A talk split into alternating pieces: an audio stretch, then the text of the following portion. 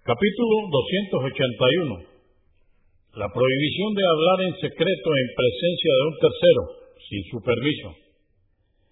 Excepto por una necesidad, lo que implica también cuando estas dos personas hablan en otra lengua que el tercero no comprende.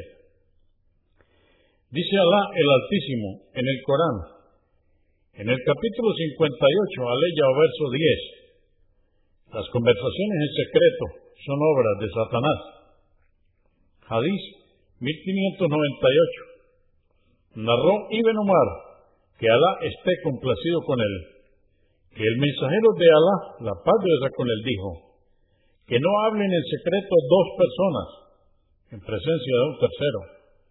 Convenido por Al-Bukhari, volumen 11, número 68 y Muslim, 2183.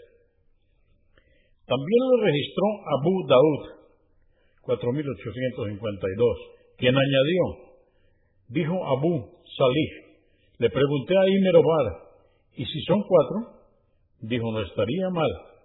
Narró Malik en su libro, Al-Mu'ata, volumen 2, número 988. Narró Abdullah ibn Dinar. Estábamos Ibn Omar y yo en la casa que posee Halid ibn Uqba, dentro del mercado, y vino un hombre que quería hablarle en secreto sin que nadie estuviera con Ibn Omar, excepto yo. Entonces Ibn Omar llamó a otro hombre, de forma que éramos cuatro, y nos dijo a mí y a la tercera persona que había llamado, esperad y alejaos un poco, pues oí decir al mensajero de Alá, la paz de Dios con él, que no hablen dos en secreto, en presencia de un tercero. Hadís 1599. Narró Ibn Masud que Alá esté complacido con él, que el mensajero de Alá, la paz de Dios con él, dijo, que dos personas no hablen en secreto, en presencia de un tercero, hasta que se acerque más gente junto a ellos, para que no se entristezca.